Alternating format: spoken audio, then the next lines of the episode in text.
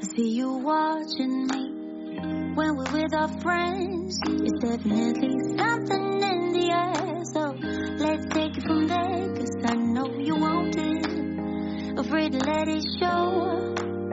And I know you need it. Why don't we let it grow, grow, grow? I think it's time we stop tipping on our toes. What's holding you back? Hello，大家好，欢迎收听本期的岳阳电话，我是周周。我是 Riva，我是软糖，我是阿莫。那我们本期呢，又很难得的在呃，要不 Riva 你来说这个感谢的部分吧？就还是很感谢我非常出息的同学杨一友情给我们提供了 JustPod 的这个棚，好像这个棚比上次棚 even 更高级了一些，说明他们的事业真的是蒸蒸日上。就像他们的粉丝数量一样，还能看到很多 view，真是真的是我们何德何能？我们作为一个那个订阅量没有过万的，全靠走后门。阿莫，你要不要？就是我们在这样讲话，在录制的时候，他现在在疯狂自拍，我可不可以表现拍你们好吗？我们就表现出一些见过世面的样子，好吗？好吧，那我们今天呢，就是处于一个，我们其实本来是想录在在二零二三年的年末录一个年终的总结的，呃，但是不知不觉呢，时间已经进行到了 二零二四年的一月底，于是我们就决定，那年终的总结还是可以做一下，只是把二零二三年的年终改为兔年的年终总结就行了。有些人的事件发生的时间正好卡在了中间。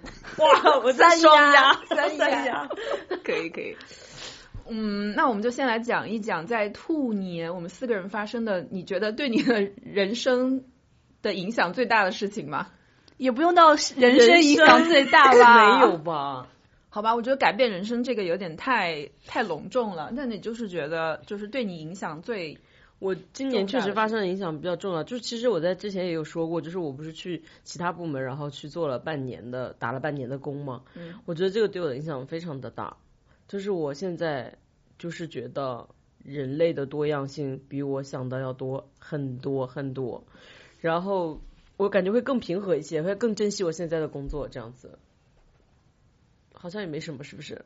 嗯，不是什么值得分享的事。可以再详谈一下。你就说人类的多样性是，就是我在那个环境里面见到很多，因为我们身边原来都是基本上同样的人，但是我在那边见到嗯大中小各种类型的舔狗和傻逼，然后就 就是我就是觉得挺冲击的吧。但是你要具体说什么话，我好像也不能具体的说什么。所以现在回到现在的部门之后，你很珍惜现在的生活，就是吗？就比之前更珍惜了。很珍惜，我现在觉得我现在的同事，我以前觉得他们就是好像不是人类，因为很难跟他们沟通。但是我觉得他们很好，他们现在就是像机器人，你给他一个指令，就是说几点几点在哪里做什么事，他们可能不会回复你，但是在那个时间他们都会出现。就是在于在那个部门，就是说你跟他们说几点几点，他们就会说为什么都有谁。你是谁？你要干什么？就很多有些有的没的问题，就是你的事情根本就是无法推进，所以我现在觉得这样子很好。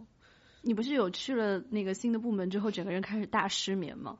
大失眠，我现在好了，我回来就是一秒变好。原来工作的环境对一个人的，就是整个的性格的塑造是有这么大影响。因为我们当中其实也有一个同事，他在里面大概待了八年，然后也有认识一些同事，就是后来走了，但之前是跟他一起早期共事的。他说他早期不是这样的，他早期是一个就是蛮正常的人类，但是他在这样的一个环境里面之后，他现在什么都不会做，就是只会顺从讲好话，然后也业务能力没有提升，但是他却升职了，然后也很。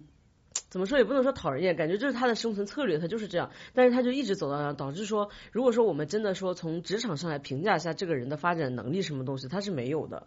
他如果离开这份工作，他做不了任何工作，他就是相当于是走死了。好了，你们也没什么好说的，那我不要分享这个了，我走了，再见。没有，我觉得还还是有点用的。到了我们这个年纪，还能在职场上获得一些新的感受和体验，还是证明你有在学习的意识啊。从我这个角度看，你该不会是在眼泛泪光吧？啊，没有啊，没有啊。我只是在想说，但是其他有些，还有一个这个这这半年的生活给我一个非常大的收获，就是我就是之前我有写那个投脱口秀的稿子，然后有有投给那个就是一些演员吧，就是我们之前有一集是在那个神兽做的一个活动，然后我们有一集音质不太好的那个呃现场的一个录像，就是那个完全就是那个稿子，我这个稿子其实是发给过一个脱口秀的演员，然后当时就是说你这个不够 pain。就是你不够痛，然后他就觉得这个写的可能没有到达一个痛点，然后就导致我最后就是一直在思考说，我现在够痛了吗？我能够写新的吗？然后我在这半年，我每一天都能写出很多，我就觉得我去进行了一个大采风的动作。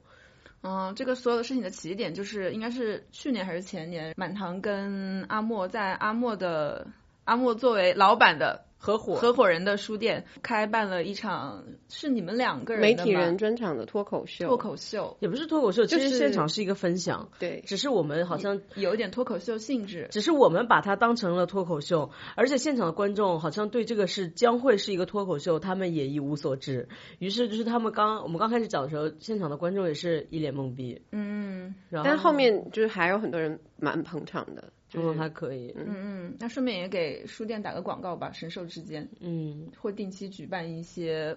文艺交流活动，这确实是文艺交流活动，而且他们的咖啡很好喝。嗯，好，谢谢各位捧场。那你就是现在开始有每天都在给自己安排任务，说要写几个段子吗？因为那半年已经离我远去，但是我在这半年期间，因为每次见到朋友，就是会跟大家分享这个神奇的老板是个什么样的人，讲出很多事迹，还有其他神奇的同事，然后讲了很多之后，每次反应都非常好，然后大家每个人都建议我说，你快点写下来呀，所以我准备去整理一下了。嗯，快点啊！嗯，好，期待二零二三年看到你的专场。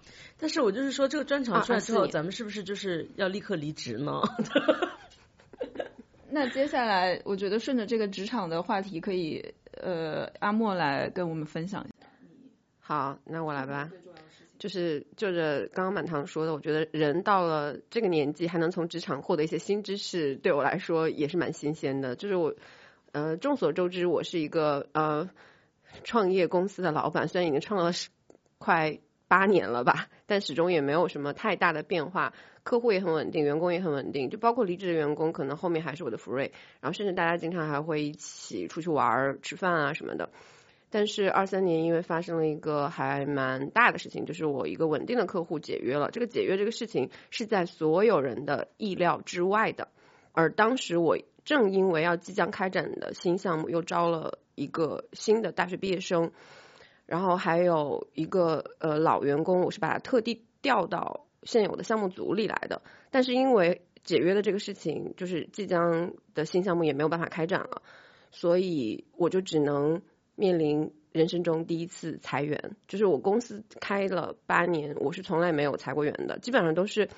有好几个都是毕业来的小朋友，在我这里成长两三年，他们自己就觉得可能在我这里的这个上升通道，因为毕竟是个小公司嘛，那他们也想去更大的公司或者更大的世界看一看，然后就是呃和平离开，基本上都是这样的一个一个流程。所以我真的是第一次面对我要把那个刚招进来还没有签最终的合作协议的大学生开掉，然后以及开掉一个老员工，就是。同事也好，或者合伙人也好，甚至我自己的财务也好，就告诉我这是一个很正常的公司决策，但是我就没有办法开这个口。就是从解约之后到我决定开掉这两个人，可能花了四十八小时，但是这四下四十八小时我是躺在床上过的，我就完全没有力气下床，就是我就躺在床上看着天花板，想着我要做这个决定，我是完全没有力气，就是甚至小孩在外面哭，我是听不见的，就是就是我能听见他在哭，但是我没有办法。有任何的反应，就自己整个人是处在一个解离的一个状态，就是我不知道我该怎么开口。尤其是那个老员工，他在你需要他的时候招进来了，但是现在你不需要他了，你要把他开掉，这个事情对我来说太难了。行政可能帮辅助我做了一些解释说明，还有后续的法律和赔偿这些这些事情，但是我还是给呃两个人分别通过间接、直接的形式表达了一下。这并不是我的本意，或者说，我也不想这样。但是我不知道他们会不会真的理解说我是真心的，就是因为毕竟到离职这一步很突然啊。你说理解你的真心，我觉得不会，他可能觉得就是客套话啊。你别哭，没有啊，没有哭。但是，但是我也知道，就是嗯，怎么说呢？这对我来说，就是尤其后来我因为这个事情也找了咨询师聊了一下这个事情，他说。就是本质上可能你还是低估了别人的承受能力。就是这个在职场上，可能对于他们来说是一个非常非常正常的事情。就是我如果说，既然已经按照劳动法的规定，或者是整个行业的一个类似的行规，把这个事情处理好了，那么其实你不需要背负那么多的情绪的损耗。Anyway，反正我这个事情之后，我觉得今年我可能还要裁员，但是我觉得我相信我这一次应该会比上一次好一些，就是自己的状态来说会好一些，就是把该做的事情做好就行了。裁员是因为就是一些功能上、业务上的变化，然后有些对啊，呃就是你原本要开展的项目板块要要暂停了，嗯这个人就可能要闲置嘛。嗯，那我觉得确实很正常啊。就是你如果想要当老板，就可能就我不是一个很就要很适合当老板的人啊、我觉得你当老板就要学习去直面，就是要做这个事情，这个狠心的事情。但同时你也要想到，他们既然来打工，他们就应该有这样的心理准备。资本家不能这么心软。就是我没有见过要开别人，你你在床上躺的时间可能比他们躺的还长。有可能吧。你觉得自己就是难过那两天，主要是因为你不能接受你公司开了八年，然后现在居然要到裁员的这一步，还是你不能去面对那两个你要把他们裁掉的员工？全有吧，就一方面是觉得我公司虽然小，但是好歹这么多年就是在嗯这样的一个环境里能生存下来，我应该还是有我的本事的吧。但是就突然间损失了客户，然后又要裁员，这个事情会让我觉得，一方面是对自己的一个自信的一个重创，另一方面就是可能真的对大环境的信心会有一点点，就是突然间判断不清楚你到底生活在一个什么样的世界了。就虽然可能二二年以后都有一些苗头，但是可能没有看到这个苗头在你面前如此真实。就是裁员这个事情把一切都具象化了。我觉得大环境确实是没有必要抱以信心 我不能这样说，就是说大环境有一点这样子是是。我觉得可以有，但是对自己没有信心，我觉得没有必要。因为你裁员其实就是为了更好的活下去啊，这就是这这就是你能够活下去的一些手段啊。所以你还是在努力的再往下活下去啊，你的这个公司。所以是不是可以把这个理解为公司的断舍离？对啊，就是你如果是公司，其实是方向上也好，或什么，你发现不太适应这个环境之后，你就必须要做出这样的调整啊，就是跟一个人一样。但是你这个调整是为了之后走得更好。嗯，我现在是能理解的，但是就是我没有办法，就是否认那四十八小时的自己。也没有必要否认，我觉得这是一个必经的过程吧。嗯，他作，为一个天秤座，能够对他来说应该蛮很不容易的。对，嗯，那后来那两个员工走人了以后，还有跟你联系吗？没有这两个可能就是也让我意识到，说我原来的那个理想的小作坊，所有人都其乐融融，然后真的，嗯，我以前跟离职的员工说过一句非常鸡汤的话，就是我这里是个港口，欢迎回来停留。哇，你说的这些话，哇哦，但是大家，我我上周还在跟前面就之前友好离职的员工吃饭啊，就是大家真的还是存在一些情谊在的。但是可能从这两个裁员的员工发现呃之后，我会发现说，可能我再也没有办法拥有以前的同事的那样的同事了。就是大家在一起打拼过，一起加班，然后见证过大家都还付出有回报的那个时间。你前面讲的那句话就是，但这是个港口，我觉得你肯定是非常真心的。但是我想问一下在座各位，如果就是 no no no，我不会把它就是我也不会 gonna take it seriously no。而且我就是，如果是好的老板这样讲的话，我可能会觉得说 他真有礼貌。他真有礼貌。如果是不好的老板讲的这话，我甚至会翻他白眼。对，我想说是怎样故意惹我生气吗？没有，我这句话是对以前的那几个就是嗯关系很好的主动离职的主动离职的人说的，就是这两个裁员的，我是不会说这句话的，因为哦你不觉得很很伪善或者是对，就是很假嘛？主动离职我也不会当真，所以我就觉得你也不用那个太太往心里去，因为现在。但是我仍然坚持我们的关系就是很好啊。他们现在工作上遇到问题还会来找我咨询，我有时候要跳槽的时候还问我你问一下，哎，我跳这个好不好？对我就是说嗯你肯定是真心，你们关系很好，但是像我们这样冷漠的人，我们就是不会太当真。哼，那我也那是因为你们没有遇到过我这样的好老板。哼，那倒也是。那我想问一个问题，就是作为一个老板，嗯我觉得其他人也可以想一下，就是作为一个老板，你们觉得让员工喜欢你们是你们的工作之一吗？喜欢是哪种喜欢呀？就是让员工喜欢你，愿意和你一起工作。对于我这样一个狂热需要别人认同的人，是的。但是我不觉得所有的老板都需要别人的认同，就是这也是我觉得我不是一个成功的老板的原因。就是我狂热的在追求别人对我的喜欢和认可。那其实你知道这个，你干嘛讲这个？好坦诚哦。这话 说出来我不太能接受。好，那如果是说你你觉得就是你这样可能不是那么的好的一个老板，那你觉得一个好的老板他应该有就是这个是他的工作范畴吗？不是，不是。好的老板就只要给够钱就行了。还有就是，如果是像我这样的私企老板，就给够钱，然后以及帮他们，嗯。预判好他未来的一个职职业的走向，然后如果只是一个类似于企业里面的这种部门的 head 的话，那就是帮员工背锅就好了。嗯，我觉得你对于工作这个要求其实蛮高的，就是你是希望建立跟大家的这个情感上的连接，但是我觉得你这种也很好，因为就是如果是真真的建建立这样的连接的话，在工作当中是蛮有益的。就是如果你们都是这样的人的话，在公司初创期，其实就是我就是在靠这样的一个嗯人格魅力在维系一个公司。但是到尤尤其去年的这些事情发生之后，我发现这是对，就是你不必要且不应该的，因为是进入不同的阶段，这个公司的驱动力应该是不一样的。对，但是我没有，就是公司已经进入下一阶段了，但是我没有进入下下一阶段而已。也没有，你现在也已经进入了。嗯，对，所以现在我跟比如比如说很多新员工可能还没有见过我，就是已经保持着一个非常疏离的关系。很好，很好，我觉得很好。就是最多就是在在微信上面给他们开通他们应该开通的一些账户，或者通知一下他们一些。事情之外，我可能就跟他们没有任何私下的交流，再也没有办法像之前离职的几个员工一样，大家对彼此的生活了如指掌。嗯，那这样的话，会不会担心一些小朋友，就是刚入职的新员工，感觉自己被冷漠，受就没有得到你的一些？不会，我觉得现在零零后非常冷漠，老板不跟我讲才冷漠。对，老板不跟我讲话最好，就是我把我工作我我工作完成，然后离开之后，老板永远不要找我，就是最好的了。对，我在那个部门里面，然后他们部门有一个大领导是那个领导是非常好的，我最后走的时候跟他有一个就是深入的 one one，就是一个对谈，然后。我就有跟他问过，然后他就有跟我讲说，他说他就是一个喜欢做 lead 的人，就是他说他我完全可以去自己去接项目，一个个这样。他说我就是喜欢跟一群人一起工作，跟他们产生 connection，然后我作为比他们年长的人，给到他们指导，我带领整个团队去做一些事情。他有的人就是喜欢这样，他在这个当中能够获得成就感。我觉得他也是这样的人。那满堂，你刚刚提这个问题，就是说作为老板或者是作为领导。被人喜欢这一点重不重要？你是有有感而发吗？我不是重不重要，因为我前两天就是就是看马斯克什么东西，他就是觉得说被人你都开始读马斯克，我没有，我没有，没有，没有，没有，他就说他说就是被人喜欢不是老板的工作，然后我就我就思考了一下，我就说对呀，完全不是，因为我跟那个我跟那个。呃，我跟我女朋友之前也因为这个事情 吵过，就是她说，她说那个老板要不要观众关注大家的情绪，让大家喜欢他啥？然后我说不需要啊，老板就是赚钱就行啊。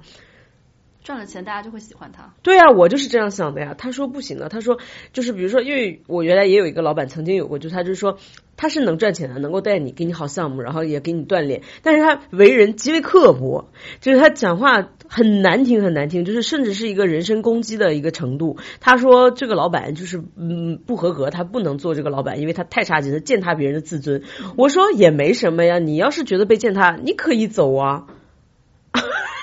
他最后就留下一堆不怕被践踏自尊，但非常想赚钱的人，也很好啊。但没有很好吧？这样长远来说，对这个公司来说的话，你就排除掉了很多那种那种自尊心很高的员工，也不能很高。我觉得只要是普通的自尊心的话，都不能接受老板侮辱自己吧。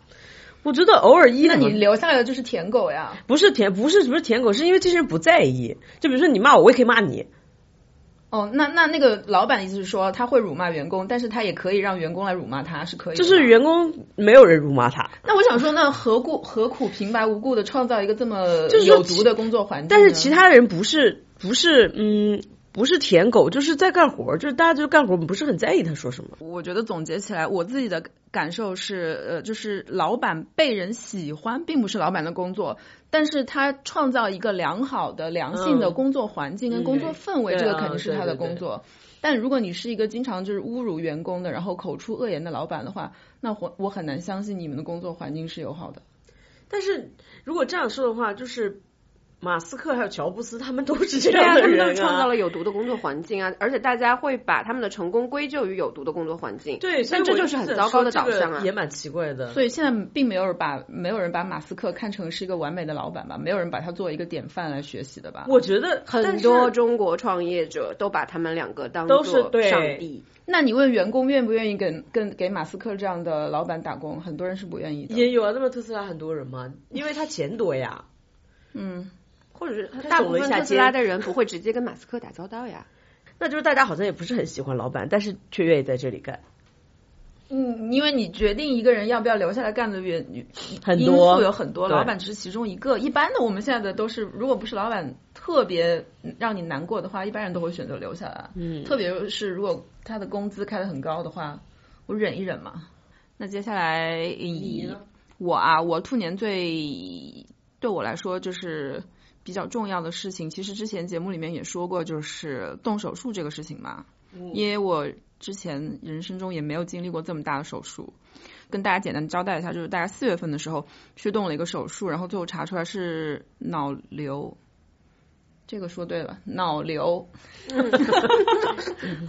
好然难。后切除下来以后，那个瘤等一下，大概等一下，你说我在做脑瘤手术之前要喝牛奶，对哦，你要说我在做脑瘤手术之前喝了榴莲牛奶，对，我在做脑瘤手术之前喝了榴莲牛奶。哎 OK，耶鼓掌鼓掌鼓掌。手术切除了那个呃脑瘤以后，然后医生告诉我说，那个瘤子的瘤子 听起来很亲密的样子的那个大小大概是一个高尔夫球那么大，就还是你家瘤瘤这大吗？什么？你家瘤瘤这么大呢？养了很久吧，真懂事儿。已经养出感情来了。瘤子，就还挺大的，但是我都没有缘分见他一眼。哎，没见到，最后抠出来，嗯，不得给你看。我想他不是抠出来的吧？夹出来的，像夹娃娃一样夹出来的。嗯，就也没有见一眼、啊不是，给你看一眼吗？怎么没有又不是生小孩儿，还还拿出来给你看一眼，我耳朵里取出个蚊子，那医生都给我看那个蚊子。因为你当时没有全麻呀。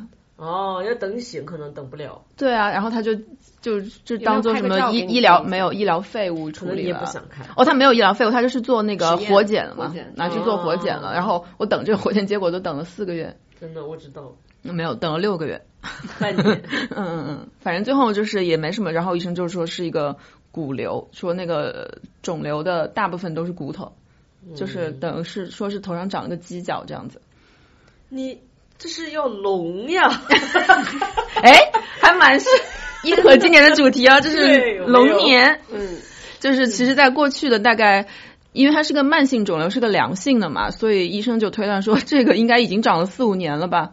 所以我在过去的四五年其实都是一个小龙人的状态，真的，但是只有一个哎。独角角兽独角兽。独角兽。嗯，然后对我的对生命的认识会有一点点的，也不能说变化，但是就会让我更加意识到健康的重要性。以及，因为我自己的推断，反正自己瞎想的。虽然医生也说这个肿瘤长不长肿瘤跟你的生活作息什么什么饮食也没没什么没关系，没关系，医生这么讲的啊。他说这种就是运气，但是 就医生这样讲好吗？这是医生的真心话。是哦，嗯，嗯，当然他也可以欺骗你，就说哦，那你多注意一点，什么早睡早起这种，但是心嗯，可能就是屁话吧。反正医生就说你没什么可以做的，对这种东西也无处可预防。你们那边的医生好实在，德国医生就是这样子，无处可预防，然后也没没有什么可治疗，切掉就切掉了，也不能保证不会再长。但是我自己做一个归因，就总觉得是之前在上海工作的时候，因为嗯，大概有两三年的时间都是那种昼伏夜出的工作方式，然后又很长时间在机房里面。River 可以帮我那个回忆一下，就是我们当时有两三年的时间，可能你的时间比我更长，不是都是要从晚上十点十一点工作到早上六七点七八点那种。嗯，可是，嗯，如果是这样的话，不是更应该长一些什么甲状腺结？什么为什么在头顶长个骨瘤啊？我也不知道。大家的应激反应是不一样的呗。但这种的话，我想说或多或少都跟辐射有关吧。嗯，然后当时也在机房里面工作嘛，因为当时也在做电视节目什么的。对对对，嗯，所以我就是，当然我也不能劝说做这一行的就不要做了，但是我就觉得有那些，比如说还是觉得有一颗热心的，就是觉得趁着自己身体还好想冲一冲的那些年轻人，嗯，没必要。也要注意健康。对，也不是没必要，但是就是自己可能多多关注一下自己的身体状况吧，就是要听到自己身体发出的信号。哎这个信号都发了老长时间，四五四五年年 没人听到我。从一颗弹珠变成一个高尔夫，他经历了什么？那你能不能把这个东西拿拿回来，向你原来的单位请求索赔啊？不行了，过了追溯时期。不想跟原来的单位有任何关系了。那我的部分就是这个，接哎，下来、我等一下，我想问，我想我对你这个这个其实蛮蛮蛮好好奇奇的，不是对你的病情好奇，是对你这个精神状态，咱们就是说遥遥领先。你，因为我把这个事情跟我女朋友讲的时候，她说。哈，他还能跟你们笑着说这些事啊？我说那不然呢？她说如果我的话，我可能就担心我死已经就是吓疯掉了。我觉得 River 如果如此焦虑的话，应该也是。你怎么会没有任何这样的一个就是阶段？比如说你很担心自己的生命，就是和这个有啊美丽的世界说再见了。因为这个并没有生命的威胁，你怎么就那么肯定呢？医生说的呀。医生好相信医生哦，我可能会问四个医生，然后挑最坏的那个相信。对啊，你老公当时也不是做出一副生离死别的样子吧？嗯，你还嫌他但是我抓马？但是我觉得他那个情绪是不能说不理智，但是就是没有考虑到，就是你如果按照一听医生的话，嗯你就是有正确的认识的话，就发现其实不必要那么焦虑和害怕的。我甚至去看，反正也看了蛮多个医生，其中有个医生甚至看都没看我的那个肿瘤眼，就没有看我的头上啊什么的都没有看，只是对着我的脸说了一句，他用英语说的吧，说 you you're still very young, so keep calm and carry on，然后就让我打。就让我回 好荒谬所以。所以，哎，你是不是有可能是因为你在德国就医，所以这样？如果你在中国就医的话，就是得到会完全不同的结论。对，当一个医生就是我排了很久队，他只让我见到一分钟，然后跟我说 keep calm and carry on，然后把我打发回家了。那我也只能安慰自己，想说那我要好像不是很相信医生重要就想说，嗯因为他说你还年轻啊，没事的。我说好吧，那哎，我我那我可以分享一个，就是一个关于中国医生的故事。我不是在侮辱任何人，他是一个特例。就我们以前有一个老师，他说他耳朵突然听不见了，然后他就去医院里面看，然后那个医生就说：“小伙子，你多大？”然后什么意思？他说我三十三，咋了？他说 然后然后，然后他就说你准备一下吧，什么然后说准备一下那个看看要不要手术什么的。然后后来他就非常的害怕，那手术就手术呗，手术以后那为什么要就可以恢叹气呢他就会这样，对，恢复听力，就是感觉好像很严重。可是最好笑的是，他后来又换了一家医生，然后那个医生从他耳朵里面抠出很多耳屎，他耳朵就就就好了。然后他就说：“你说就是这个医生给人带来的 影响多大？”他当时就快觉得自己快不行了，我也跟他老婆说。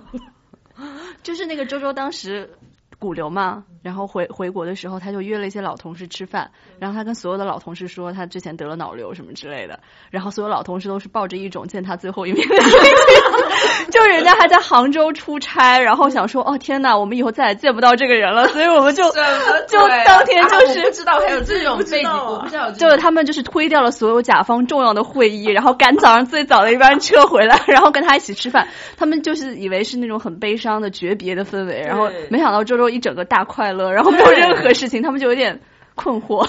对，我还不知。道这个背景信息呢。我想说，不就老同事见面吃个饭。你这，嗯，挺厉害的。但是我就是听医生的话呀，因因为所有的医生传递给我的信息就是你没事，因为他们给我我很相信这一点。他说你这个长得这么大，一看就是起码是四年以上的了。如果你四年以上都过去的都没事的话，你就这一会儿你等两三个月等手术也不会有什么事的。也有一定道理。嗯，好的，那我们进入到 River，你的事件的时间的中间。怎么突然变成你拉主 key 了？对对对，呃，我今我兔年最大的新闻应该就是领了个证吧。驾驾驶证吗？持证 上岗现在是嗯合法开车是的，是的，是的。因为这个事情不是驾驶证，是结婚证。你们要不要就是说清楚啊？我们都已经说到合法开车了，我说持证上岗啊。人妻现在是是人妻，现在你们三个现在都是人妻了，嗯，嗯。而且你也是今年，对，其实我也是，是我也是二零二三年兔年，就是办了那个结婚证。然后在结婚和脑脑瘤之间，你选择了脑瘤。因为结婚就是一张纸的事情啊，所以没什么也是对。好，那我们现在听那张纸的事情。我就是那天突然就我妈跟我说那天日子还不错，然后她刚好因为她现在是被调到北京去了嘛，然后那那天她刚好在上海，就是你先生是吧？就是啊调到因为你说刚刚说他，我以为说是说你妈。好，然后 就是对，然后那天就说他刚好也在上海，嗯，然后我们那天就是还挑了一条比较吉祥的路，叫做田爱路。哎呦，你们去田爱路办的结婚证，对，因为那个地方好像是只能办结婚证，不能办离婚证，然后所以我们觉得人应该会比较少。嗯，哦，不知道你在讽刺些什么。然后我们就去的时候，就发现所有人都是盛装出席，甚至都有那种很大的那种跟拍队伍，嗯，就是每个人都是什么婚纱什么这样过去拍的，只有我们两个人就是仿佛出门买个菜。挺好的呀那你那天穿的什么呢？就今白衬衣今天穿的这件衣服，就是一件毛线衫，我最近 上面还有一个大 logo。对我最近见到三四特穿这件衣服，原来是因为它有一些意义。没有，只是没有买什么新衣服而已，那男方穿的什么呢？也是一件毛衣。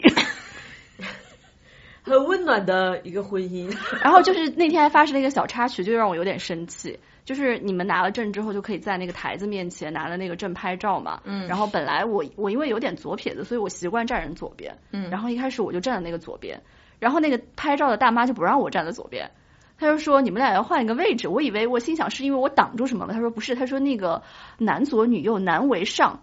所以男的要站在左边，然后把我气死。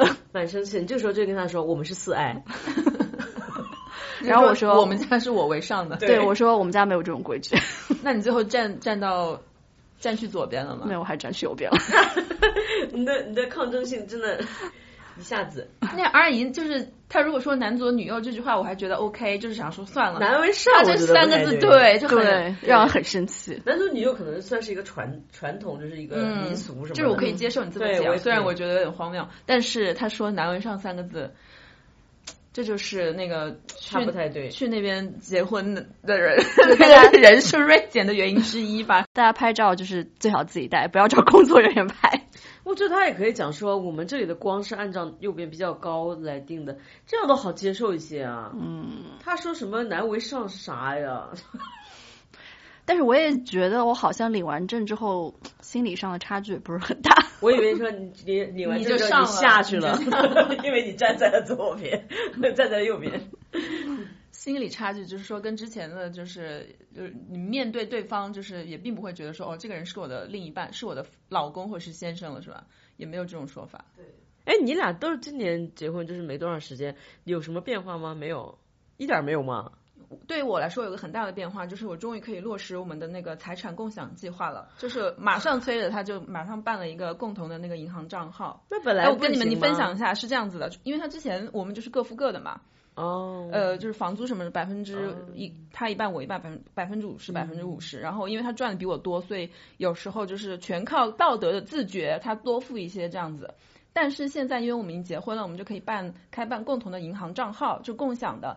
然后我跟他定的就是，我们每个月把自己百分之五十的收入存到那个共同账号里面，然后我们的所有的一些吃呃，比如说去超市啊，买一些什么原材料啊，或者是比如两个人一起出去旅游啊，嗯还要给爸妈买礼物啊，就通都通过那个共同账号来使用。这样的话就我就觉得做到了，不能说百分之一百的公平，但是我觉得比之前就要公平很多。那是谁在掌管这个账号？两个人共同拥有呀，就是他用那个账号付了什么钱，我也看得到；我用了账号付了什么钱，哦他也看得到。但是你还是能够找到一些空子。反正他也听不懂，他也不会听我们的节目，就这么说吧。比如说，我们要去药妆店 买我自己的一些护肤用品或者什么的，比如说我买了五十欧我自己用的东西，然后我再买个十欧可以给他用的东西，那就六十欧我就会用那个共同用。这是狡猾的中国女人。对，但是我们这种就是弱势，就经济弱势方，就是会有这样的一些小心眼儿。小巧思，嗯，不然的话我们怎么生存啊？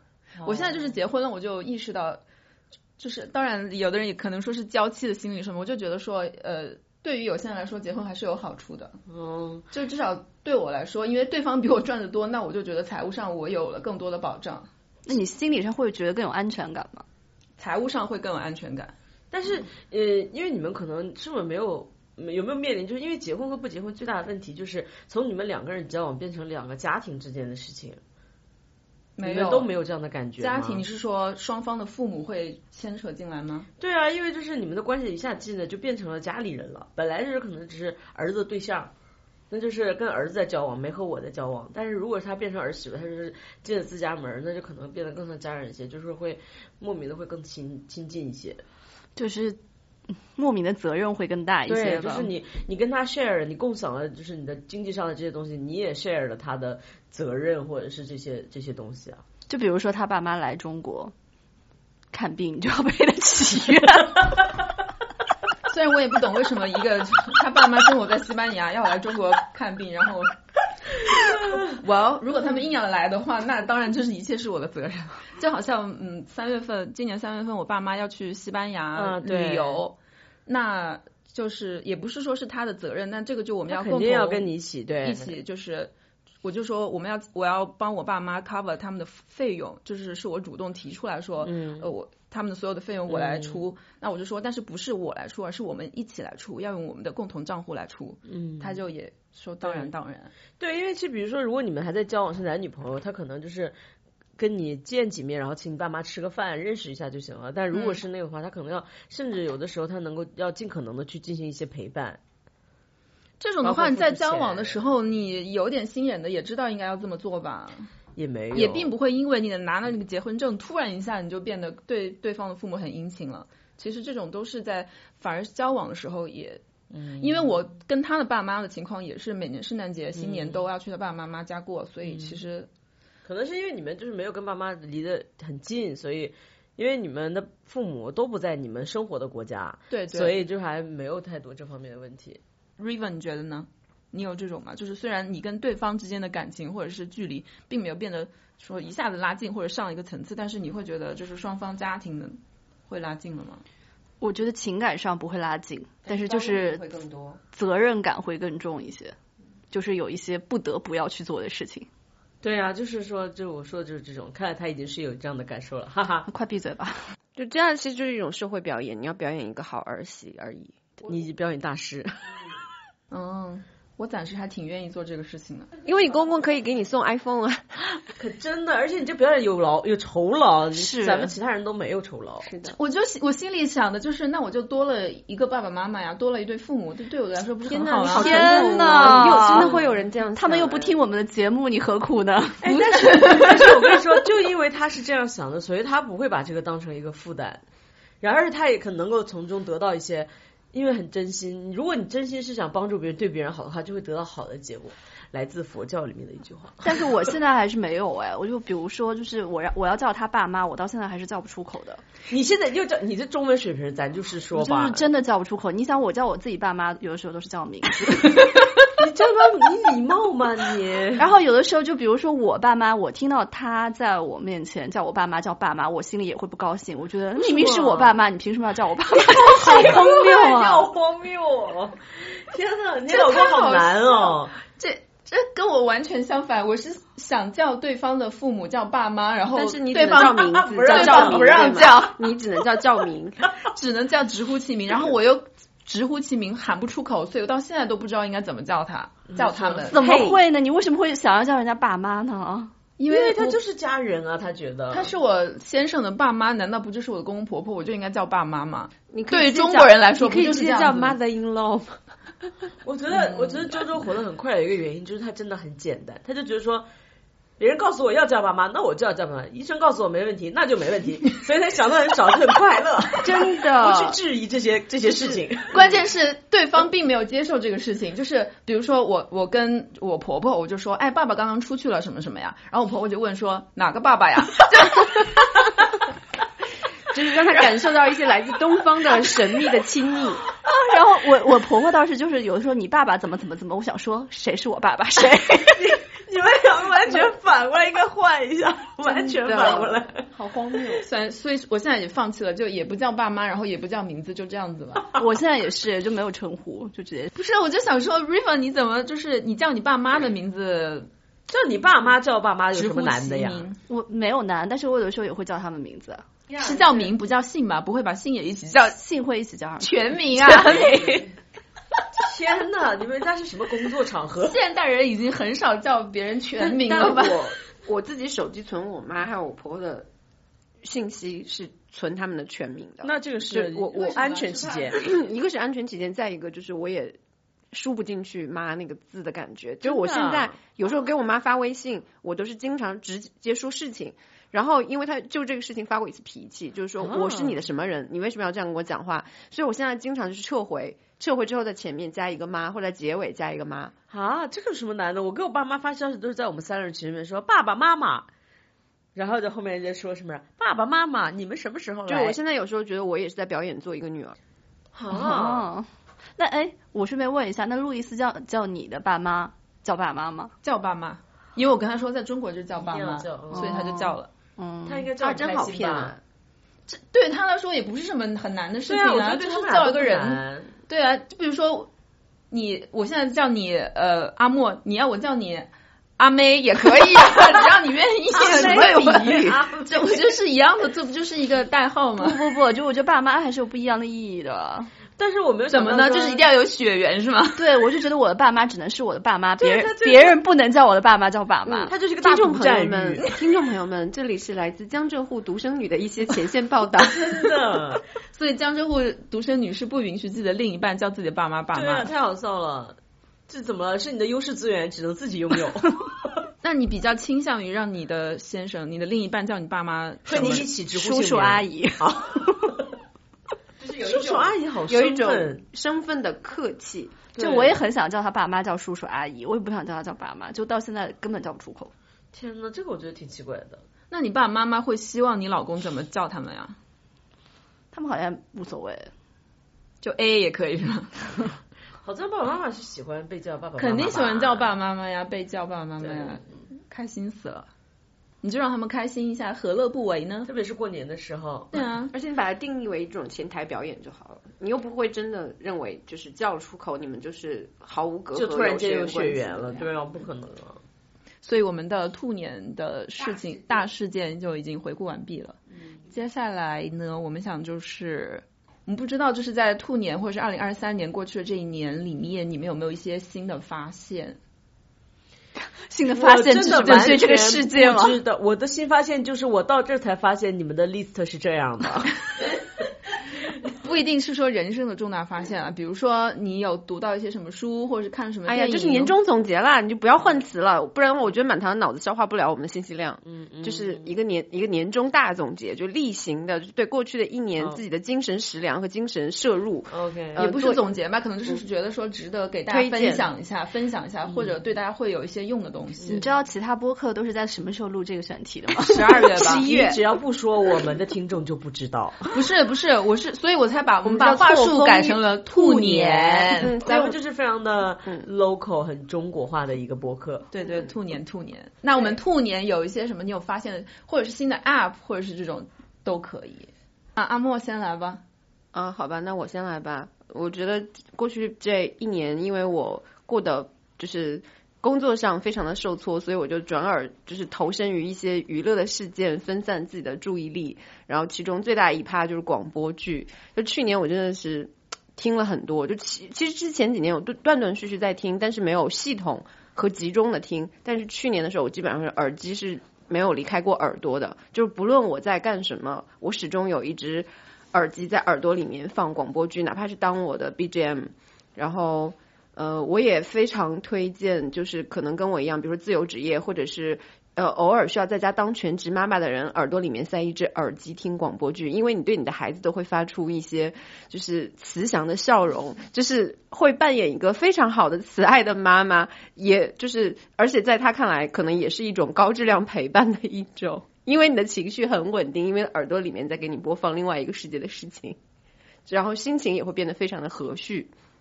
然后可以重点推荐呃一部二零二三年上线的广播剧，叫做《有名》。你知道，就是我听的都是耽美剧嘛，就是男男感情的这种剧。嗯然后大部分说到重点然后有一些类型剧，就比如说商战剧、嗯或者是高干文。你们知道有一种文叫高干文吗？这个我知道。对，这个然后我我自己比较喜欢娱乐圈这种轻松无脑的这种、这种派系。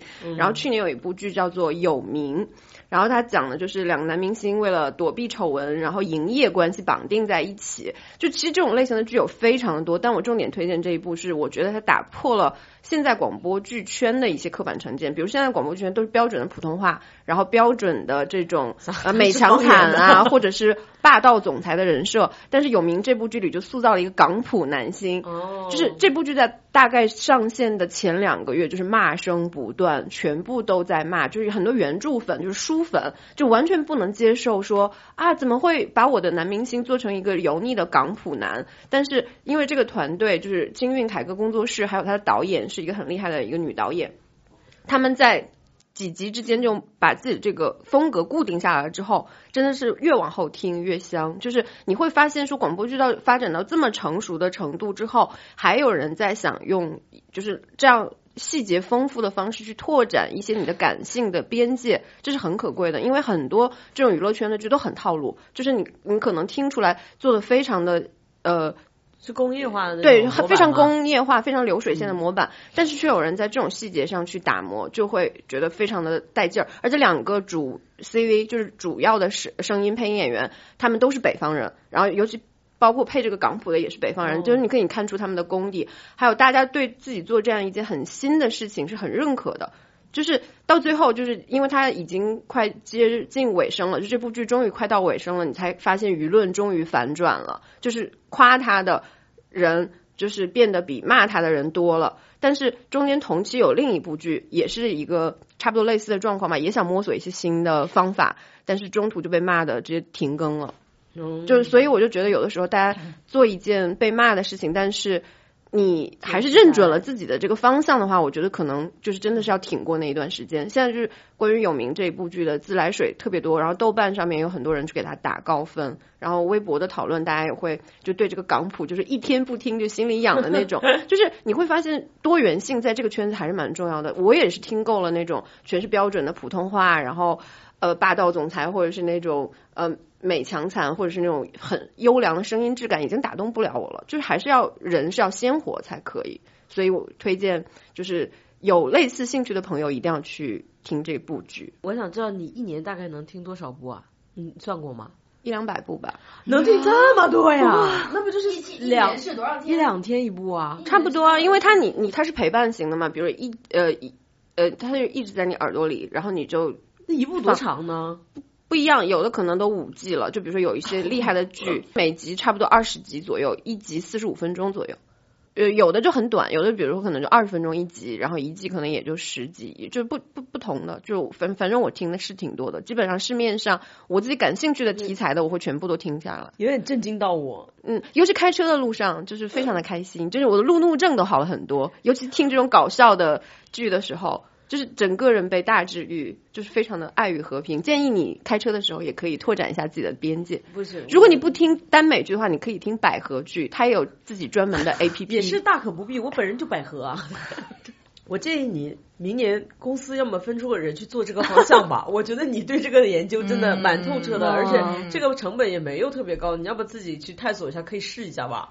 现在这个市场已经很饱和了，就基本上主要的 C V 全部有自己固定的工作室，然后现在有很不，我我的希望是我可以当甲方，就是我我如果很爱一部书一部作品的话，嗯我可以自己掏钱去改这部的广播剧，然后我甚至可以定我要谁来配，就是前提是我有钱。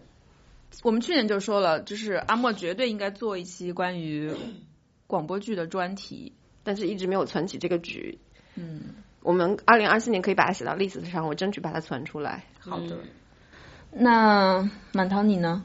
我分享，那我可以分享几个，但是我主要是我分享这个，其实在市面上是非常红火的，但是我不知道你们为什么完全都没有看过。我觉得我们四个人的这个就是这个方向开始逐渐的分化了。人类的多样性啊。对我现在就是专攻一个东亚地区，然后 我就想推荐一个日剧，就是那个重启人生啊，这个评分非常高，嗯你们竟然都没有看过，嗯，我看了很多公众号的推荐文章。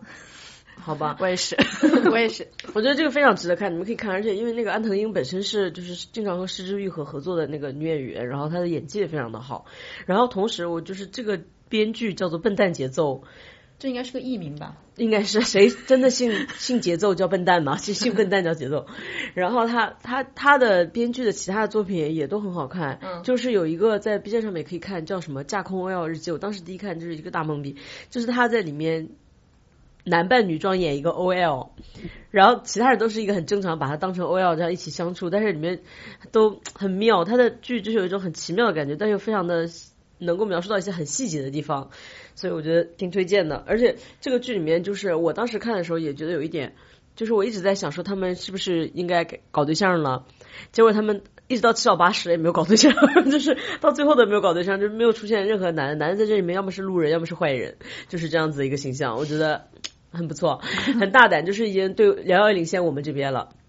然后再推荐一个，就是那个韩韩国的综艺叫做《海妖的呼唤：火之岛的试炼》，你们你们有看吗？没有，你们连看了一些短这个都不看了一些短视频，和上一个也一样，就是他完全就是里面没有男的，全部都是女的。但是他有有一点，我觉得他们两国真的都比我们在这方面领先很多了，因为他在这里面是完全剥离了女性的家庭身份，就是女性你没没有没有说任何她有没有对象有没有生孩子什么东西，就是他就是代表他的社会身份出战，就是他的职业，然后他的能力。我觉得是已经是在东亚框架内反复权制很先锋的了，就是他没有把这个字，没有把反父对权制四个字说出来，也没有把对女权两个字说出来，但是他却在行动上和结果上达成了。对，而且他就是从这个设定上就是这样，而且他们在之间，他们说的是战争，就是这是我们的战争。战争这个词其实很少和女的女放在一起，然后你就会感到他们的战力很强，就平时可能看上去挺比较不是很那样的人，不是感觉他是会战斗类型的人。他比比方说里面有那种特型演员、特技演员，但他们也是有自己的谋略什么的，就是蛮充分的展现出女性不常不常被展现的魅力这一块，就是无论是就是体力上还是智力上，在这种非常竞争的环境、极端，竞争的环境下，看一看什么是真正的雌竞。对对对，我觉得就就很好看，而且很燃，那个剧情很很突出乎意料。但它里面也有就是各种多样性，有的人他就是靠实力比较光明正大，有的人喜欢偷袭什么东西，但是我都觉得也很好，可以看一下，很不错。然后额外就是在顺着路上就推荐，可能有一个书叫做就是嗯，我来看一下。好像是叫《地球最后的温室》吧，就是它也是一个，我今天主打一个就是推荐里面没有任何男性，这个《地球最后的温室》是一个小说，然后它这里面的男的也是和那个一样，就基本上不是坏人就是路人，然后也女性。基本上所有的重要的角色都是女性，然后主角包括他们碰到的人，然后包括他们之后遇到的人是，而且它是一个，我其实平时很少看韩国作家的书，然后她也是蛮有想象力，是九零后的女作家好像，然后里面就最后也是讲两个女人的爱情啊，我觉得很不错，大家可以看一下。就是我平时看不进去，看看不太进去小说什么东西，但是这个我还觉得挺有意思的，可以看看。可能不是那么的怎么说呢，深厚的那种，是可以作为娱乐或者轻巧来看一下这种。它是科幻吗？它是科幻的，所以我觉得就是在那个其他的呃东亚国家中，就是女性这一块，咱们就是比咱们做的好很多。嗯，你怎么了？没有，我想说真的吗？也很难讲。这个是至少从传媒的呈现上来就已经好很多了呀，哦，这倒是，这倒是。对吧？哎，我想插一句话，我刚才我年纪大了，我刚才那两个名儿都说错了。就是说的很接近，但是又并不是完全是，我怎么办呢？我现在是在这里声明一下，地球尽头的温室，对，地球尽头的温不是地球最后的温室，嗯，然后还有一个是海妖的呼唤，火之岛生存战，不是火之岛的试炼，这很像，但是又不是。那接下来 Riva，啊，我推荐吧，我先推荐一部纪录片吧，就是 叫《何以中国》。干嘛干嘛要笑？就因为这部纪录片，他们拍的过程我还挺知道，就确实知道他们是花了非常多的心思，然后花了非常多的时间，可能有两三年吧，就是光光那个脚本准备时间就已经有一年的时间了。然后就是大家现在想象，就是拍一个这么宏大的主题嘛，就拍《何以中国》，可能就过去我们。那那那种片子可能都是直接是，比如说是采访一个考古学家，就那种采访式的纪录片嘛。嗯你如果要去展现很多史前的东西的话，它是没有任何的资料的。就是你们如果要怎么拍呢？或者说你就只能拍的很意象感，就是一个那种烛光明明灭灭的。但他们做的很厉害的一点就是他们把所有的场景都复原了，就复原了大概两百多个场景。就是史前的那些人类啊，包括那个怎么复原呢？就是用影视化的拍摄，哦但它那个每一个场景都非常考究，就是每每一个衣服、每一个道具，全部都是找博物馆的那种东西做了一比一的还原，所以就真的很厉害。呃，另外就是他的那个片子。还有一个很不一样，就是做那种组合拍摄，就是以前的那种我们看那种考古纪录片，可能都直接是在博物馆里面就直接看他们那些文物摆出来嘛。但他那个是还原的那种挖掘，就是发现现场，就是他们当时发现那个文物的时候是哪几个东西组合在一起，他们就直接复原成那个样子，就直接去拍摄这样的一个哪几个器物是组合在一起的这种拍摄，就是其实在拍摄难度上来说也很大。另外就是它有个视角，就是比较偏小人物嘛。就是我看的那几集，它现在应该是已经播到第六集了，然后还有两集，总共是八集嘛。然后他基本上每一集他都会选选择一个那种宏大历史叙事中的一些小人物的事情，就比如说他第一集秦汉的时候，他就选了一个是那个呃出征的那个士兵，一个叫黑夫，一个和金，就是他们之间跟家里人写信那个家书，他没有去拍那种很宏大的战争场面，他就是拍了一些就是他们跟家人的那些书信啊，包括他们每就是留下来的那种就是呃留下来的遗物啊什么，就是拍的一些很小的视角，反正就还是胡歌演的。就是找胡歌演了一个玄泉制的底层公务员，哦，对，就是讲就一个就是玄泉志那个地方，就是他是等于负责很多那个中央跟边塞的一些书信往来的嘛，就他是负责一个这样一个书信往来的人，就胡歌就演了一个这样的人，全程是没有一句台词的，但是就是据总总导演说，还是能深刻的感受到胡歌真的是还蛮有演技的。没有台词怎么演啊？哎，没有台词最难演了呀。不是，我就说那他他是有那个解说词嘛？嗯嗯嗯，他那个解说词是真的写的很好。他们好像是专门找了一个，一个是社科院的一个李新伟，还有一个好像是中山大学考古的叫什么我不记得了，一个女女的考古学家吧。就他写的真的是文字就非常非常好，你就单看文字你都会觉得是嗯史诗。嗯，那它里面有说一些什么东西是你之前不知道的吗？很多东西我都都不知道，都不知道，不知道。因为我们以前关注历史，可能就只关注秦以后的事情嘛。嗯他那个事情是从那个四更早四万年前一直拍拍摄到秦汉，而且他一开始是有一个倒叙的手法的，就一开始他第一集是秦汉，然后再回到摇篮，然后再回到是那个摇摇篮是漫天星斗嘛，就星斗，然后再是古国，就这样一个顺序。就是讲那个远古时期的人，他们为什么从山洞里面走下来，就是当时的气候条件是怎么样子的，然后包括各个地方，比如说古国时期良渚的那一块是怎么样子的啊，然后比如二里头那个时候是怎么样子的，反正就就是比较全，那就基本上你可以看作是一个中国史的纪录片，因为纪录片本身它就是很反映真实的嘛，然后考古学它也是反映真实的，就两个真实 double 加在一起，你会觉得还挺不错的，嗯嗯，也不无聊是吧？不无聊不无聊，嗯嗯，那它是不是主打一个中国梦的这种上下五千年中国梦？会觉得很主旋律吗？不会，不会，完全不会，是科普类型的。也不是科普类型，就是就是类似 BBC 讲以前的一些，类就是类似，但它一个是它的文字很好，然后另外一个它的那个场景复原也做的很好，而且它如有些东西它如果实在是复原不了的话，它的那个它是找比较好的 CG 去做的，嗯就是讲一个远古的人类，比如说它有一个很很有名的，最近在网上也蛮红的一张图，就是一个远古人类在一个山洞里望向外面的月亮，就这样一个场景，它是用 CG 做出来的，就很漂亮，它听上画去很像面很漂亮是，听上去很烧钱。很烧钱，很像是海昏侯的升升级版。海昏侯他也只是拍了海昏侯，对他那个难度就会非常大。嗯嗯嗯，然后他那个纪录片他同步还有个播客。就是他基本上播一集，他就同步有个播客，就我觉得这个哦形式也还蛮新的，就是他会在播客里面就找几个考古学家继续聊一下，补充一些这个可能节目里面没有、嗯。没有到的信息。我觉得就是我们之前还蛮想做的一件事情，就是跟随一个比如说综艺节目一直做一个这样的播客，嗯我觉得他们做的还蛮好的。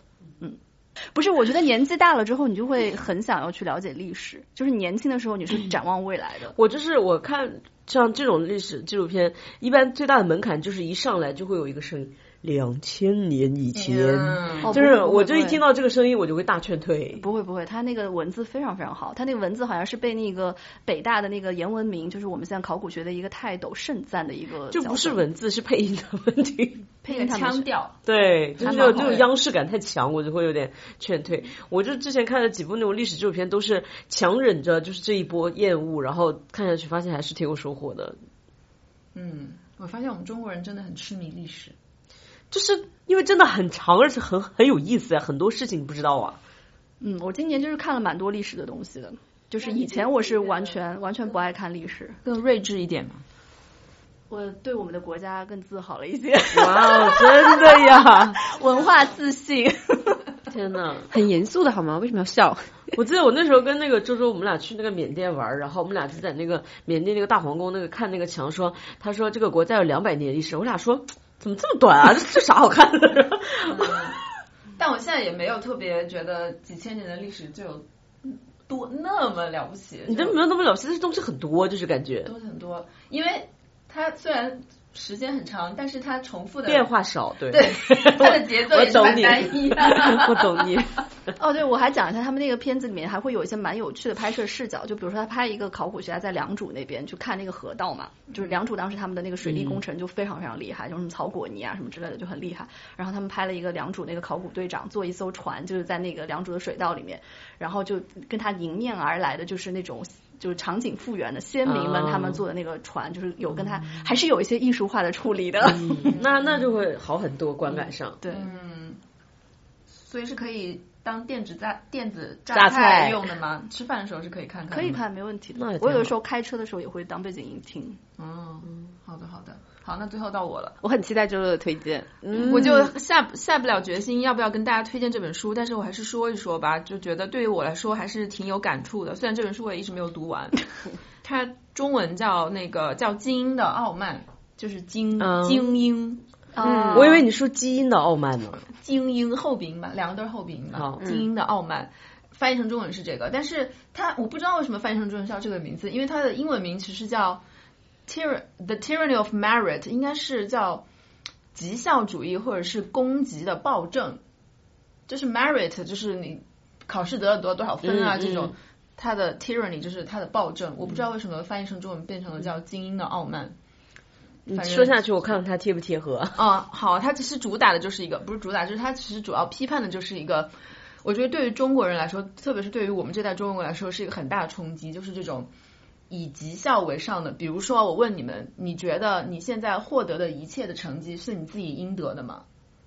是啊，Of course，那不然呢？我觉得有一些运气的成分吧。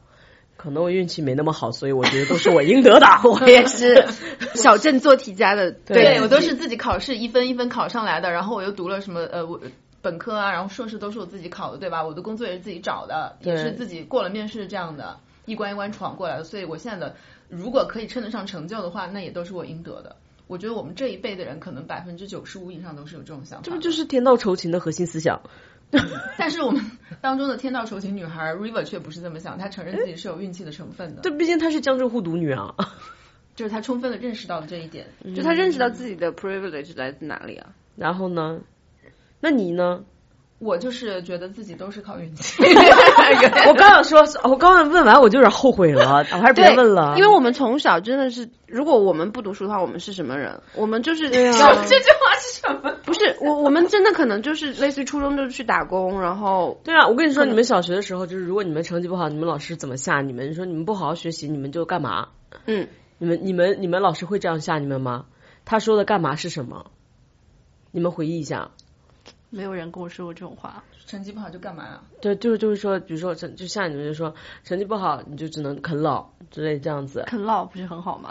可是我们那个时候啃老是很可怕的呀，而我们老师直接骂是成绩不好就跟外面那些挑大粪的一样，就是就是我们如果成绩不好，我们会沦落到的那个阶级那个底层，比你们想的低很低很而且我们很多哎最直观的就是你可以看到一起读高中的女同学，如果她没有考上高中的话，回家立刻嫁人。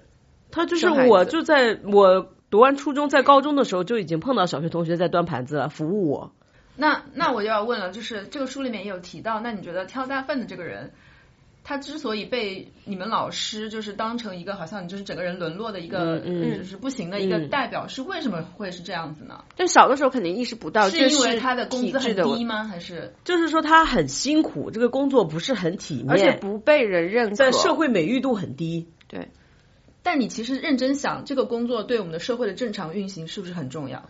现在一点也不重要，它就会被时代淘汰你。这本书好了，不适合他。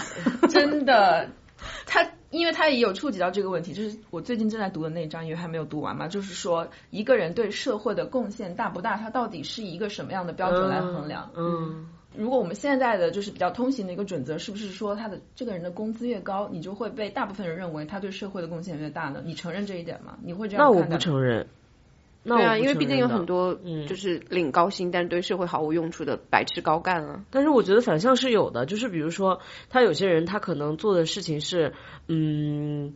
单一对这个社会没有特别大的推动作用，但是他秉承了，比如说那种什么非遗的传承人，类似于这种的，但是他同样对社会是有贡献的，只是他的贡献不是在经济层面，嗯对啊，就是非遗的传承人对社会贡献很大，好？对啊，很大，就是不是在经济层面，但是他他就是可能自己赚的也不是特别多，因为有些人他可能这个东西没有被得到很多认可，他只是自己在，就是之前你记得前前几年有一个东西，就是说有一个纪录片叫做啊前好多年了，叫做红谷子还是什么的，就是说云南那边，因为大家现在都在种那个改良的品种的稻稻谷什么的，这个人就坚持种那个只有云南当地以前就古早时期的一个品种，他就坚持要种这个东西，但这个收成很差，因为他没有被改良过嘛，那个东西就不好。但是他就是非常坚持的说，他我觉得他对社会也是有贡献的，因为这个东西它也是一个物种，你它应该得到延续和保留嘛。嗯嗯，但是因为他嗯，就是在我们现行的这个标准里面，可能因为他做这个事情，他的经济效益非常低，对甚至是负的，对那大部分人就把他认为是就会贴上一个失败者、一个 loser 的标签，就觉得你对这个社会是毫无价值的。对。其实就是最后一个总结，就是我们这个套评判标准其实整个是失灵的，因为嗯。如果你是把一个人的市场经济价值跟他的社会价值是做一个对等的话，嗯那很多事情，比如你最开始说的那个挑大粪的事情，嗯当然你放到现在来说，这个工作是完全机械化了，嗯但在当时那个年代，挑大粪这个事情其实对社会的运作是嗯，非常重要的。嗯，但是你的老师那样说，其实就是，一种贬低、嗯，就是其实是歧视。就是很难正视到这个这个挑大粪的人，或者是他这个职业对我们社会的真正的价值。但是我觉得这里面也夹杂着很多，就是对这个工作是不是体面的一个一个偏见。因为我我之前我上大学的时候就有一个案例，就是我们有个学长，因为我们学校就也算是很好的学校，算是还不错的学校吧。我们有一个学长，他是学什么的，反正那个专业也挺好的，但是他就是他在没有他在上学时期就开始在学校收废品。然后他最后毕业之后，他选择的工作就是承包了整个学校的收废品，嗯然后利润是非常可观的，嗯。他赚了蛮多钱的，但是很辛苦，就是早上看到他就是骑着三轮车，然后到处收废品，嗯。然后就是他妈就大骂他，就要跟他断绝关系，嗯，然后就是大家都觉得说为什么要做这样的选择，但是他经济这经济上面并不比他去上班差，还更多，嗯。只是大家觉得这个很不体面，嗯而且觉得说你已经读书读到这儿了，你为什么去？做这个事情，但事实上他读这个书，他也用到了呀。他用一个更先进的方法在收废品，然后去做很好的流程设计，或者是更高效的规划。他他是做出更高效，他也在发挥他的所学所长，但是很多人都不认可。嗯，那他妈妈就是不认可他背后的一个，也是那个评判标准，是因为没面子，嗯，那也是因为我认为是整个社会可能百分之九十九点九的收废品的人的收入啊都很低。你收入低的话，你的社会地位就并不会高到哪里去啊。这是一个现行的体制是这样的一个评判标准。反正就是说到绩效，就是优级，就是那个成绩的级嗯的这个这个原则，我觉得是深根在我们中华民族儿女的心里面的，因为我们真的几千年来都是叫任人唯贤嘛，就觉得说，比如说我考公务员，那我分数，你觉得如果一个人，就是如果有一个这样评判体系啊，就是可以一路考考到分数最高的人就可以治理国家，那你觉得这样的一个体系是是大完蛋好不好？大完蛋，不行，因为分数它太片面了呀。有的人就是很会考试呀，但是他不会做其他事，就是我们这里最会考试的是周周，好吗？你能相信他治理我们的国家吗？对啊，就是我身边也有些他他都已经算好的了，如果他治理的话，这个国家至少还能有自由。就是 有的同学就是他考试考得非常高，但是他连过马路都不会，你怎么能指望这样的人去去治理这个国家呢？嗯，那你想我们几千年来的科举制不就是这样一个原则吗？但是科举制度，它最后还是一个平衡啊，拉锯和平衡啊。但是你如果不用科举制的话，你能想到一个什么更好的制度吗？可以让就是选举制吗？这这本书暂时还没有就是接触到这个问题，就是说，如果你不是按这种制度来选择，或是呃这样任人唯贤。任人唯贤的话，难道要任人唯亲吗？那当然就是能任制啊，嗯，那那就变成世袭制，就更倒退回去了。对啊，所以现在对于我们来说，我觉得在中国来说，就是能实现一种相对公平平衡的，就已经是这样了呀，了，没办法了呀。嗯，我觉得，但是这本书就就是触及到问题，就是说他告诉你就这个东西最好的所以他把它叫成暴政嘛，就是你觉得如果你把它认为是个百分之百可行的方法的话，那你可能是有问题的。我没有问题。它是一本哲学类的书籍，然后我看的又是英文版，所以真的哦，真的很难看。读了好几个月没有读完。然后，因为你如果相信就是一个人你现在的所得都是自己值得的，你应当的的话，那你就会完全相信这个阶层的跃迁是你越努力，那你就可以爬得越高。哦，那也不是。我觉得阶层的跃迁只能就是比如说我们像我跟阿莫这种可能有短期的，就是一两级这样子，从底层越到中中间或没那么的，比如说我们分七层吧，我们可能是从 六层到了五层这样子，但是到四层可能就是我们天花板了。我们这辈子再努力的话，也就是四层了，最多最多。可能他再往上的话，就需要其他的资源，我就必须去找其他的资源来结合，或者是说给到我的下一代，对我他们才们现在所有能完的努力成这个事。都是不至于让我们退回去而已。对，是这样的，没有办法，就是靠努力能够达达不到的。我为什么说我是有很大的运气成分？因为我觉得我首先出生的地方，嗯，就是比较富庶的地方嘛，嗯，所以就这个东西就已经是相对来说对，排除掉了。但是很高兴，就是你是认知到这一点的。大部分人像周周说的，没有呃，很多人不会认为这已经是我的，优势，嗯，对，我觉得如果凭我的资质，我如果是出生在一个非常边陲的小镇，就是没有得到那么好的教育资源的话，我可能就是不今天不会坐在这边跟你们录播客。嗯，因为我不知道你们有没有听说过身边的人有一些说法，就是他会说，啊，那这个人这么穷，或者是他每天都是疲于奔命，然后生活过得不好，是因为他不够努力。哦，我有听过这个说法是李佳法。琦吗？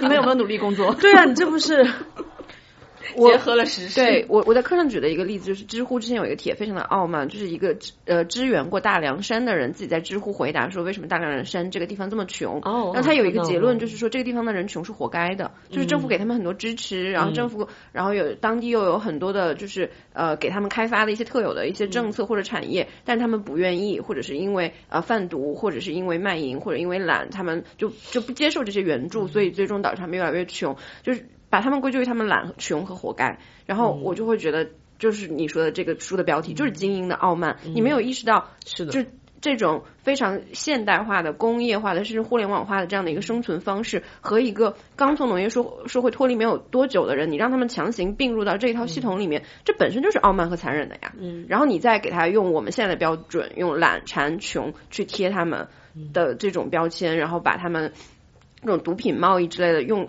他们的人性去去归咎，我就会觉得你的书真的是读到狗肚子里去了，就这才是真正的精英的傲慢。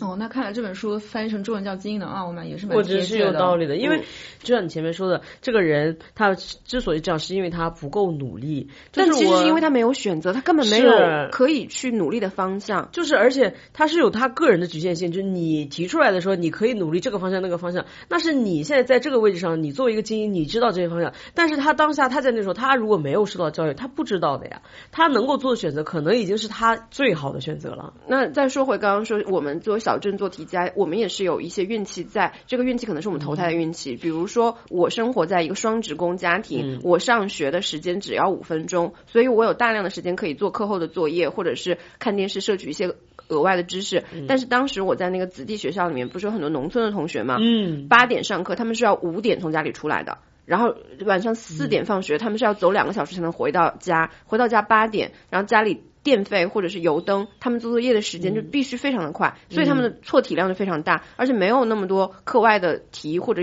有那么多的时间去问老师，因为他们的时间可能用在我早上上学的两个小时和晚上放学两个小时。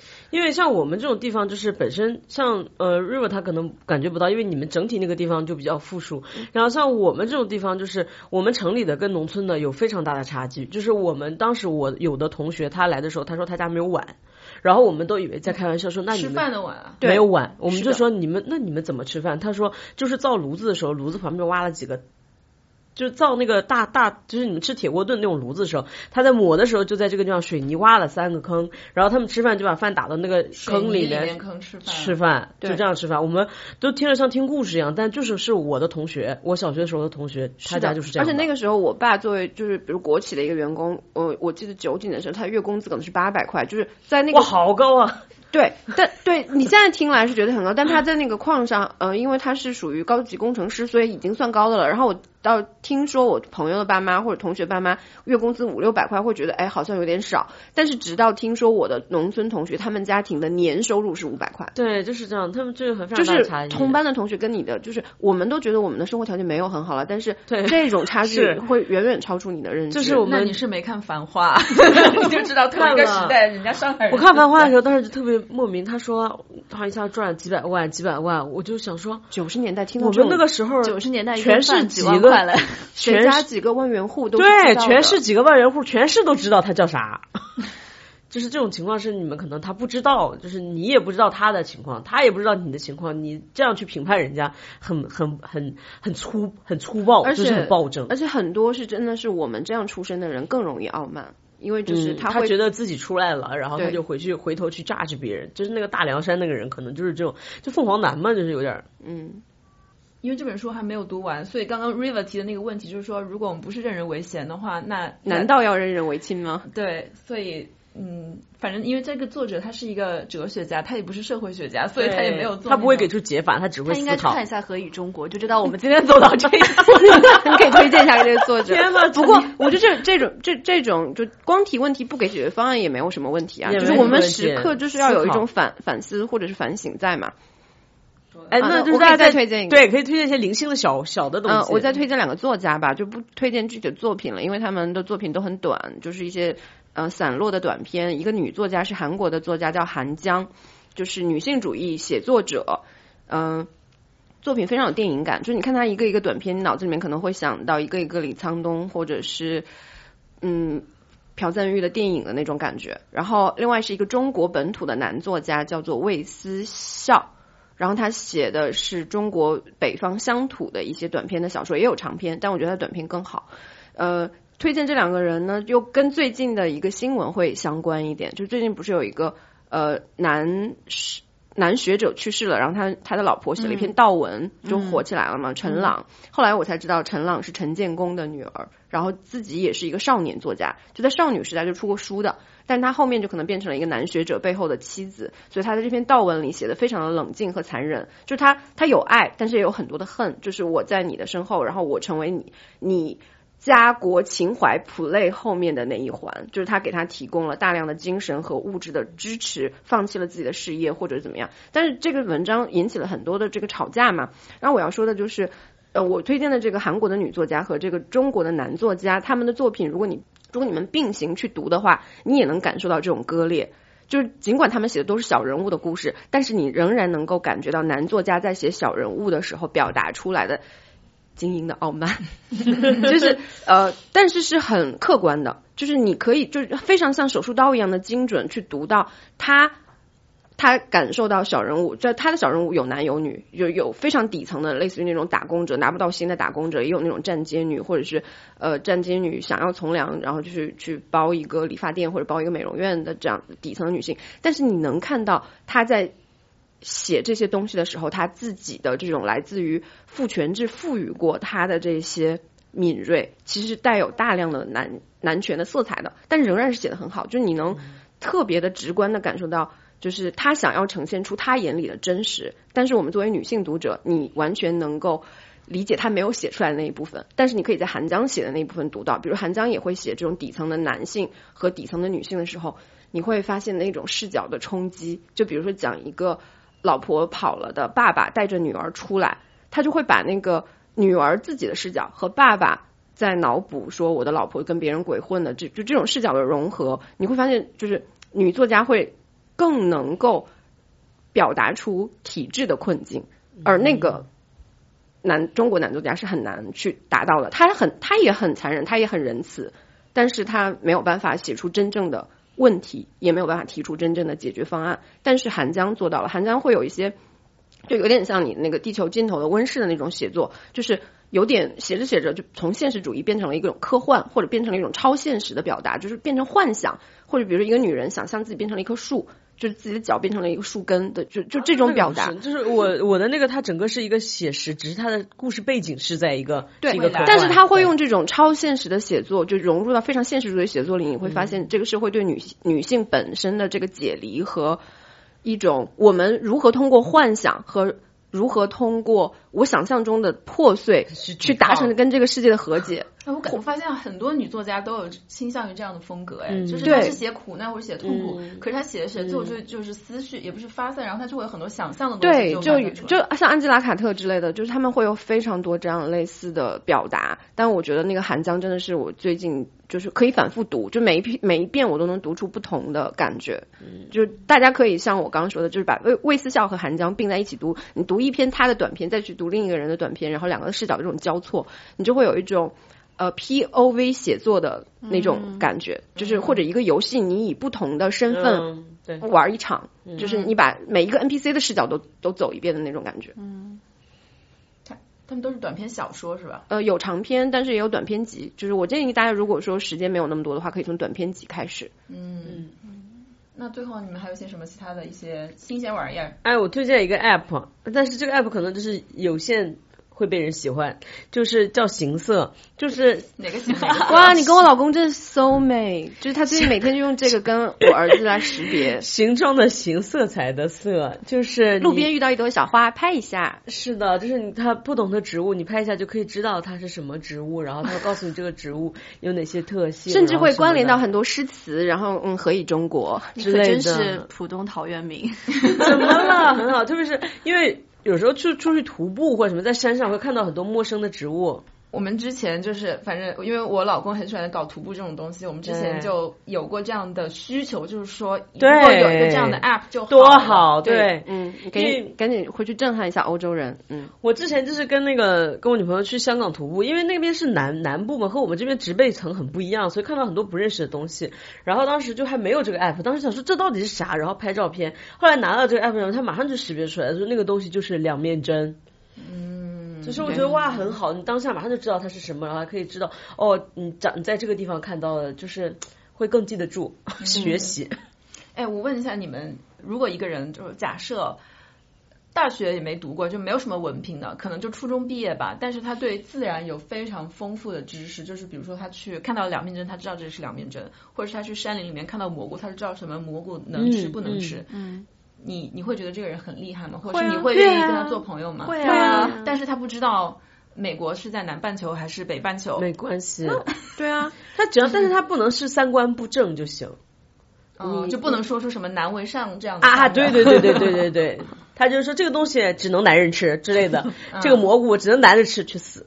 嗯，哎，去年不是有一部日本的电影叫《鱼先生》还哦我是什么？看了那个就就就是这样的，就很可爱。他有很多的人格缺陷，比如说他可能有点自闭或者是怎么样，但是他就是对鱼类的知识有非常非常多的储备。非常的纯真，他就是单纯的喜欢鱼，然后就钻研鱼，也没有上从小的时候一一辈子都在钻研鱼，对，我觉得这样也很幸福。也很幸福。但你会愿意跟他做朋友吗？愿意啊对于一个，因为比如说我本人是对自然的这些知识一无所知，很少知道的很少，嗯而且也并没有很大的兴趣的。但是我身边有一个这样的朋友，他就是对大自然广袤的大自然有丰富的知识，嗯但是他的一些。